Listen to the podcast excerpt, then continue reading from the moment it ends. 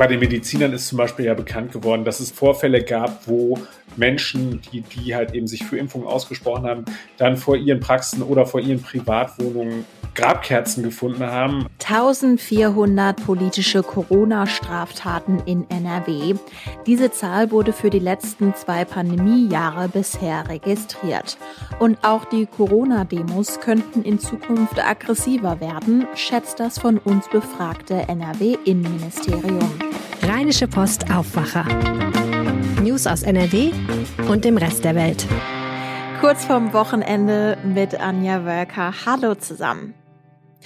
Und wir starten mit den Meldungen aus Düsseldorf, zusammengestellt und präsentiert von Antenne Düsseldorf. Hallo. Hallo Anja, in Düsseldorf gibt es jetzt den ersten Lastenradautomaten. Was es damit auf sich hat, das klären wir gleich. Dann startet in unserer Stadt eine neue Kampagne fürs Impfen und dann heißt es noch Abschied nehmen und zwar vom Pavillon auf dem Heineplatz. In Bochum und Aachen kennt man sie schon. Ab sofort startet auch in Düsseldorf ein System mit Lastenrädern zum Leihen. Der erste Lastenradautomat ist allerdings Menschen vorbehalten, die in einem bestimmten Wohnkomplex in Bilk wohnen. Rolf Neumann von der städtischen Tochter Connected Mobility zum Gedanken, der dahinter steckt. Und wir sind der Meinung, dass dieses wunderbare Lastenradthema, dass man sich frei in der Stadt bewegen kann, einfach bewegen kann, einfache Lasten transportieren kann, Kinderfahrten machen kann, auch einer breiteren Bevölkerungsschicht durch so ein Entleihsystem, durch ein günstiges Entleihsystem ähm, angeboten werden sollte. Wenn das System von den Bewohnerinnen und Bewohnern des Wohnkomplexes an der Karolingerstraße angenommen wird, sollen weitere Automaten in Betrieb gehen. Geplante Standorte sind die Witzelstraße in Bilk, das Friedensplätzchen in Unterbilk und der Kirchplatz in Friedrichstadt. Ab der kommenden Woche werden wir an fast 600 Stellen in der Stadt eine neue Kampagne sehen. Sie soll helfen, die Impflücke in unserer Stadt zu verkleinern. Aktuell sind laut Zahlen der Kassenärztlichen Vereinigung 83 Prozent der Menschen in unserer Stadt doppelt geimpft. 68 haben bereits eine Auffrischungsimpfung bekommen. Weitere Infos hat Antenne Düsseldorf Reporter Philipp Klees. Die Werbekampagne soll zum Boostern und zum Tragen einer Maske aufrufen. Das Motto Maske tragen, impfen gehen. Auf den Plakaten können wir dann Impfmotive mit dem Slogan Bum Bum Booster und aller guten Dinge sind drei sowie Maskenmotive zu den Themen Liebe, Schwarmintelligenz oder auch der Modestadt sehen. Die Kampagne läuft bis zum 21. Februar und ist eine Zusammenarbeit der Landeshauptstadt mit Düsseldorf Marketing und der Agentur DMC Group. Ein Honorar ist laut Stadt nicht geflossen. Für Fans des Pavillons auf dem Heinrich-Heine-Platz gibt es am Wochenende noch mal Zeit zum Abschied nehmen. Am Montag wird der Pavillon abgebaut. Damit fällt der Startschuss für den groß angelegten Umbau des Platzes. Arne Klü mit den Hintergründen. Es wird bis zu acht Wochen dauern, bis der Pavillon fachmännisch abgetragen wurde. Er kommt dann zunächst in einen städtischen Betriebshof. Nur der Sockel wird zerstört, indem der Notausgang des Karschhauses untergebracht war. Ein neuer Standort ist noch nicht gefunden. Die Stadt bleibt dabei, dass sie ihn am Standesamt im Hofgarten nicht will. Sie prüft derzeit noch mindestens zwei weitere Standorte. Auf dem Heinrich-Heine-Platz kann nach dem Abbau des Pavillons losgelegt werden. Dort soll ein schickes Entree für das neue Karschhaus entstehen, aus dem eine Art KDW werden soll. Und so Soweit der Überblick aus Düsseldorf. Mehr Nachrichten gibt es auch immer um halb bei uns im Radio und rund um die Uhr auf unserer Homepage antennedüsseldorf.de und natürlich auch in der Antenne Düsseldorf App. Und das war der Blick auf Düsseldorf. Blicken wir jetzt auf unser heutiges großes NRW-Thema. Dem Tross von Impfgegnern, Verschwörungstheoretikern und Rechtsradikalen, die durch Düsseldorf marschieren, soll die rote Karte gezeigt werden. Mit diesen Worten rufen SPD, CDU, Grüne, Linke und FDP aus Düsseldorf zum Protest auf. Es ist ein Aufruf zum Gegenprotest einer geplanten Corona-Demo am Wochenende. Die besagten Parteien schreiben in ihrem Aufruf, dass sie entsetzt darüber seien, wie viel Hass und Hetze von den Querdenker-Demos in Düsseldorf ausgehen würde. Es ist ein deutliches Zeichen gegen die wöchentlichen Corona-Demos, die eben nicht nur in der Landeshauptstadt, sondern in ganz NRW stattfinden.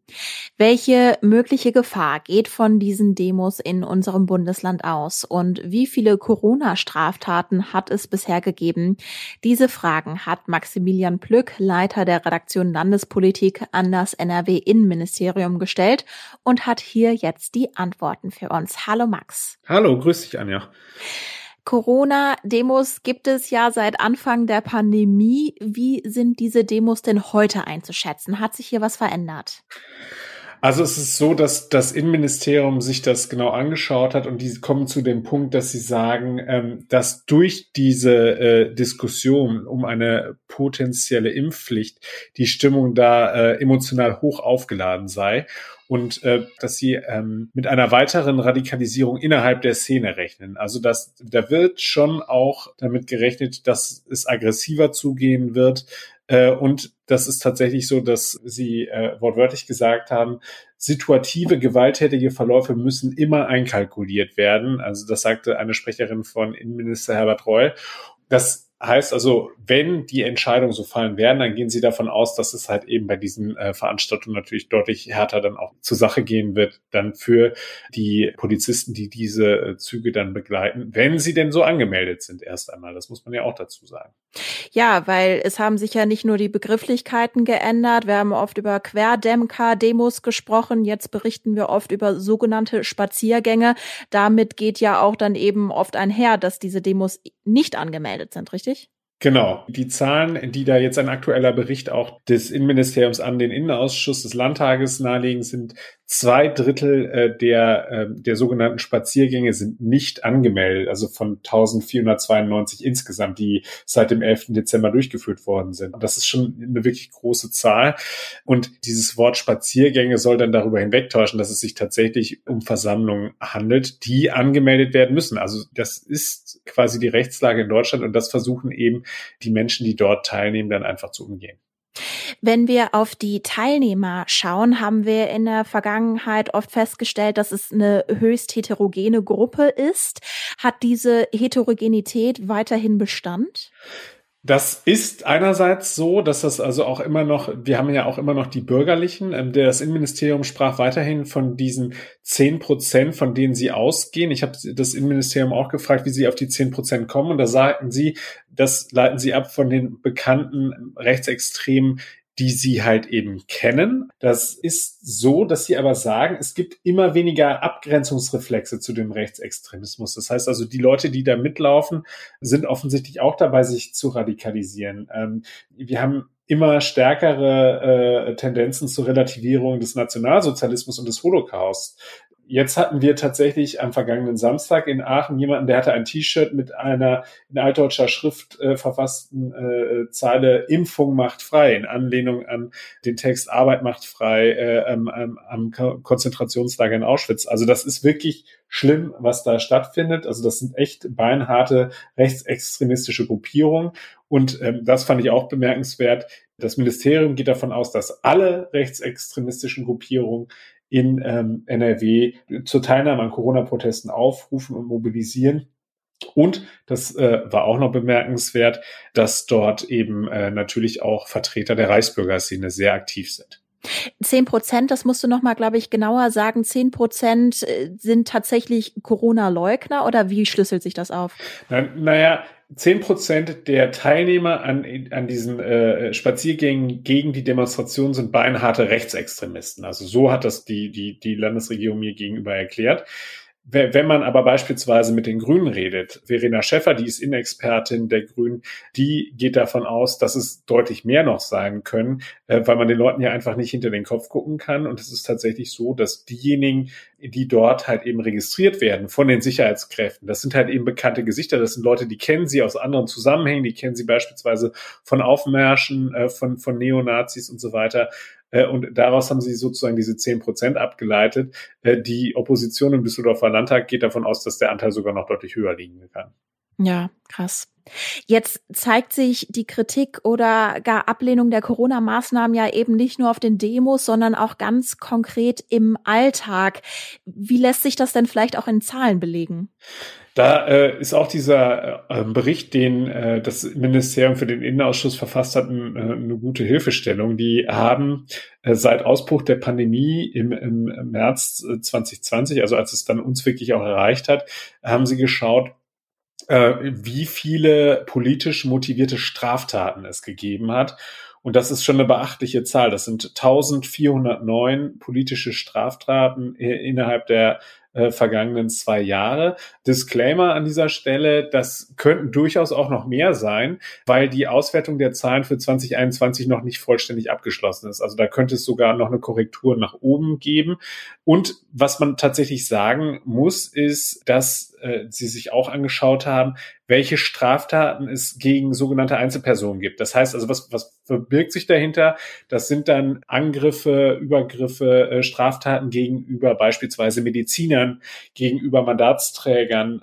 Bei den Medizinern ist zum Beispiel ja bekannt geworden, dass es an, in, an mehreren Orten Vorfälle gab, wo Menschen, die, die halt eben sich für Impfungen ausgesprochen haben, die als äh, Ärzte tätig waren, die halt eben geimpft haben, dann vor ihren Praxen oder vor ihren Privatwohnungen Grabkerzen gefunden haben, äh, was man ja schon als ein äh, mehr als unfreundlichen Akt äh, auffassen kann. Also da gibt es wirklich auch äh, äh fiese Dinge, die da stattfinden. Und wenn man eben diese Zahl äh, von 794 äh, Straftaten gegen Einzelpersonen mal umrechnet und man schaut, in was für einem Zeitraum das stattgefunden hat und dass das ja möglicherweise am Anfang der Corona-Maßnahmen noch gar nicht so stark verbreitet war, dann muss man davon ausgehen, dass es deutlich mehr als eine Tat pro Tag gewesen ist, die wir da erlebt haben.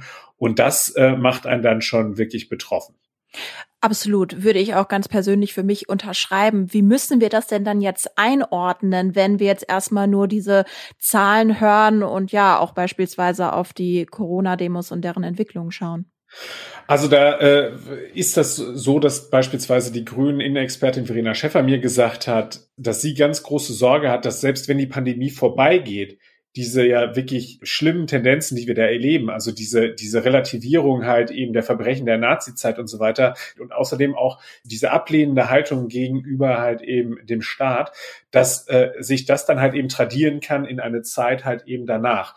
Und das sind natürlich beunruhigende Dinge und das sind auch Dinge, die halt eben die Politik nicht kalt lassen äh, kann und auf die sie Antworten finden muss. Das heißt also, man muss versuchen, wirklich durch diese schwere Zeit zu kommen, aber die Menschen nicht zu verlieren und äh, Menschen, da muss man ja auch wirklich sagen, da, also es sind äh, zehn Prozent Rechtsextreme ist eine extrem hohe Zahl und zumal wenn man weiß, dass es halt eben möglicherweise auch noch mehr sein können. Aber da sind natürlich auch immer noch ganz viele Bürgerliche mit dabei und die muss man halt eben irgendwie versuchen zu erreichen und denen muss man klar machen, äh, einerseits mit wem sie da laufen und andererseits muss man sie aber dann halt eben auch wieder zurückholen in die Gesellschaft. Also es kann uns nicht egal sein, wenn da wirklich tausende Menschen an den Wochenenden auf die Straße gehen und äh, jetzt irgendwie völlig das Vertrauen in den Staat verlieren. Dann muss die Politik, die Landespolitik, die Bundespolitik muss da Antworten darauf finden, wie man mit diesen Menschen wieder ins Gespräch kommt und sie halt eben zurückholt. Deutlich mehr als eine Straftat im Zusammenhang mit Corona pro Tag hat es in den letzten zwei Jahren gegeben. Und das NRW-Innenministerium schätzt, dass die Aggressivität auf Corona-Demos noch zunehmen könnte. Die Infos dazu hatte Maximilian Plöck. Danke dir, Max. Sehr gerne.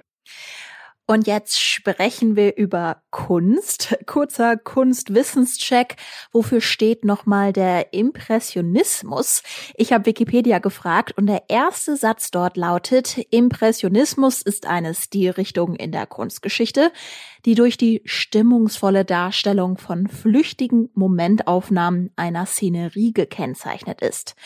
Das Museum Volkwang in Essen zeigt jetzt eine Ausstellung mit vielen berühmten Werken des Impressionismus und Philipp Holstein ist stellvertretender Ressortleiter Kultur bei der Rheinischen Post und kann uns verraten, was diese Ausstellung ausmacht. Hallo Philipp.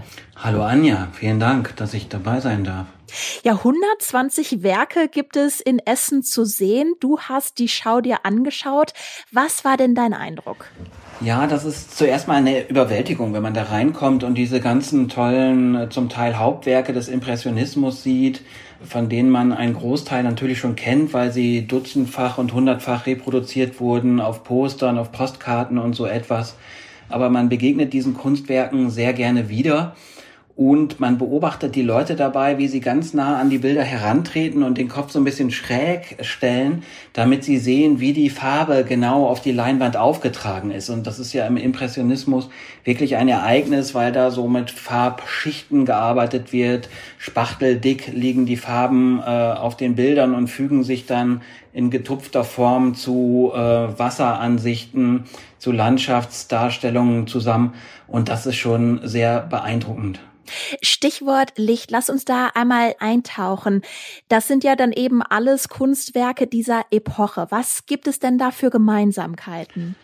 Ähm, die Gemeinsamkeiten sind der Wunsch, Atmosphäre darzustellen, den Moment einzufangen, das Flüchtige zu bannen, das Spiel des Lichts einzufangen oder ähm, den Wellenwurf des Wassers.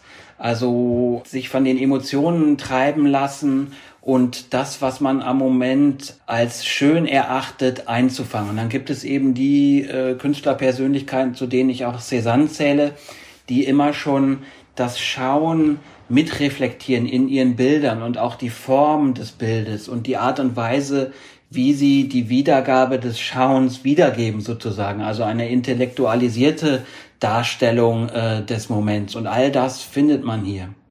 Was hat denn vielleicht in dieser Ausstellung oder was ist besonders hervorgestochen? War es vielleicht ein besonderes Kunstwerk, was dir gefallen hat oder wie du am Anfang gesagt hast, einmal diese ja überwältigende Vielzahl dieser Werke? Das sind zwei Punkte. Einmal, dass man diesen ganz bekannten Gemälden, die im Grunde zum Bilderschatz eines jeden Menschen gehören, weil man sie immer präsent hat und mit sich herumträgt, dass man denen nochmal begegnen kann. Also wie Monets Kathedrale von Rouen im Nebel zum Beispiel oder Claude Monets im Boot oder Renoirs Lise mit dem Sonnenschirm oder Manets Porträt des Herrn Brün. Aber das andere ist, dass man abseits von so Blockbuster-Kunstwerken wie dem Seerosenteich von Monet auch Kleinigkeiten findet, die man bei einem oberflächlichen Rundgang vielleicht übersehen würde. Dann gibt es noch von Claude Monet die stürmische See bei Pourville, was mich total begeistert hat, weil das Meer ist, wenn man weiter weg steht, weiß und dann tritt man näher heran und dann ist es doch nicht mehr weiß, dann ist es aber auch grün, blau, gelb und rot. Und man sieht, dass Monet Farbwirbel, also wie man, wie man vielleicht beim Telefonieren Gedanken verloren, so Wirbelfiguren äh, auf das Papier zeichnet, die hat er in verschiedenen Farben in dieses weißgrundige Meer, in diese Wasserdarstellung reingequirlt sozusagen. Und dadurch bekommt das ein dynamisches Element, dadurch vibriert das und ist in Bewegung. Also ja, sehr toll die Entdeckung, die man da machen kann. Ja, allein die Beschreibung klingt schon sehr beeindruckend. Das heißt jetzt die entscheidende Frage, sollten unsere Hörerinnen und Hörer sich die Schau tatsächlich selbst anschauen? Die Antwort ist eindeutig und hat zwei Buchstaben, ja. Dann danke dir, Philipp, für dieses Gespräch und die Eindrücke von dieser Schau. Ich danke dir. Die Schau könnt ihr ab Sonntag, dem 6. Februar im Museum Volkwang in Essen sehen, und zwar bis zum 15. Mai. Die Meldungen. Im Landtag werden heute weitere Zeugen zur Flutkatastrophe vernommen. Der Untersuchungsausschuss hat unter anderem die NRW-Kommunalministerin Ina Scharrenbach geladen. Der Ausschuss untersucht, ob die Landesregierung Fehler im Zusammenhang mit dem Hochwasser im letzten Jahr gemacht hat. In Kusel wird heute der beiden erschossenen Polizisten gedacht. Am Vormittag gibt es eine Gedenkfeier für die Angehörigen und Kolleginnen und Kollegen der Opfer. Sowohl in Rheinland-Pfalz als auch im Saarland gibt es um 10 Uhr eine landesweite Schweigeminute. In der chinesischen Hauptstadt Peking werden heute die Olympischen Winterspiele eröffnet. Die Eröffnungsfeier startet um 13 Uhr deutscher Zeit. Für die Eröffnungsfeier ist unter anderem der russische Präsident Wladimir Putin angereist. Er und der chinesische Präsident Xi Jinping treffen sich zum Gipfel. Putin sucht im Ukraine-Konflikt unter anderem Rückendeckung gegenüber den USA und Europa. Das Wetter. Der Freitag bringt viele Wolken. Nachmittags wird es noch ungemütlicher mit Regen. Auch Graupel und Gewitter sind möglich bei maximal 10 Grad. Das Wochenende sieht ähnlich aus. Samstag Nachmittag habt ihr noch die größte Chance auf Sonne. Sonntag ist es dann den ganzen Tag regnerisch. So oder so wünsche ich euch jetzt ein schönes Wochenende. Bis bald. Mehr Nachrichten aus NRW gibt's jederzeit auf RP Online. rp-online.de